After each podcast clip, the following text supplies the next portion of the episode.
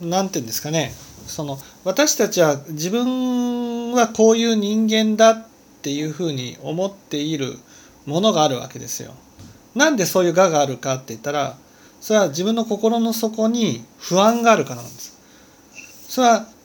ねもしかしたらこういう人間じゃないかみたいな不安があってその不安を見ないために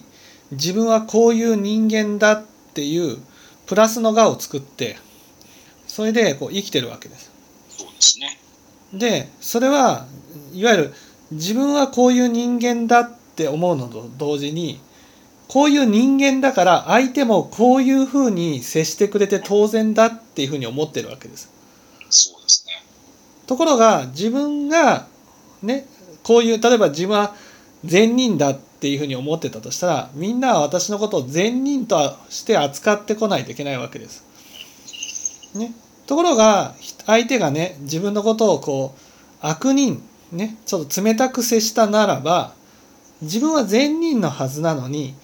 善人として扱ってもらえなかった、はい、じゃあ善人じゃないんじゃないかっていうふうに思ったと、瞬間に我が崩れるんです。で我が崩れると感情が吹き上がってくる。感情が吹き上がってくるっていうことは、ね、その時に例えばバカにされたんだとか自分は見捨てられたんだっていうふうに思ったとしたらそれは自分の由意識が感じている世界なんです。なるほど。で由意識が感じている世界、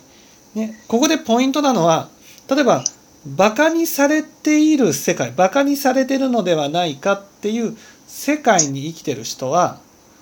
だからバカにされる自分だと思っちゃうんです。ああはあはあなるほど。でもバカにされている世界されるのではないかという世界はね私がバカにしてるからバカにされるというのが見えるわけです。だから本当はバカにされるということを通してああ私ってこんなに人のことをバカにしてるんだっていうことを教えてくれているはずなのにところが私たちはその有意識で見えているものを我で判断するんです。つまり私はバカにされるような人間だからバカにされたんだと思っちゃうんです。つまりこれがマイナスの我なんですよ。